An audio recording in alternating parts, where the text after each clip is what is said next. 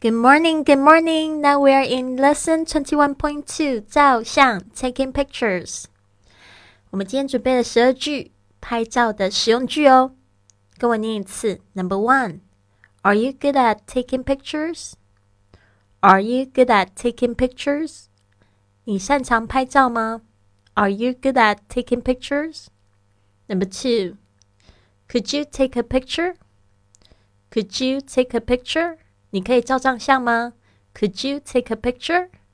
Number three, give me the landscape of the seashore of, for the background. Give me the landscape of the seashore for the background. 用海边的景色做背景。Give me the landscape of the seashore for the background. Number four, just press here, please. Just press here, please. 按这里就行了。Just press here, please. Number five, may I take a picture of you?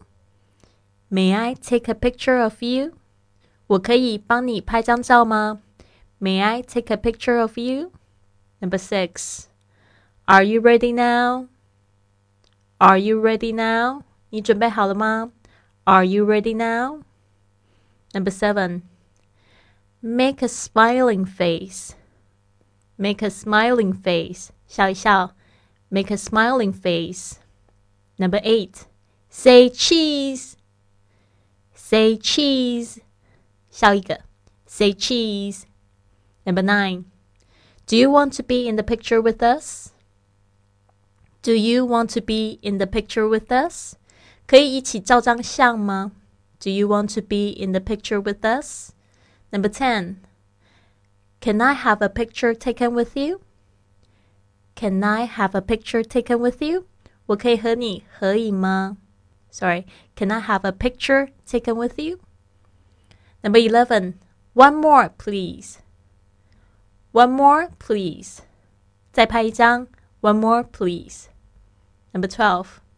May I take a picture here? May I take a picture here? 我可以在这里拍照吗 ？May I take a picture here？好的，这个就是今天的这个内容。希望呢，今天晚上八点的时候可以听到你在直播间跟我一起互动哦。See you at eight.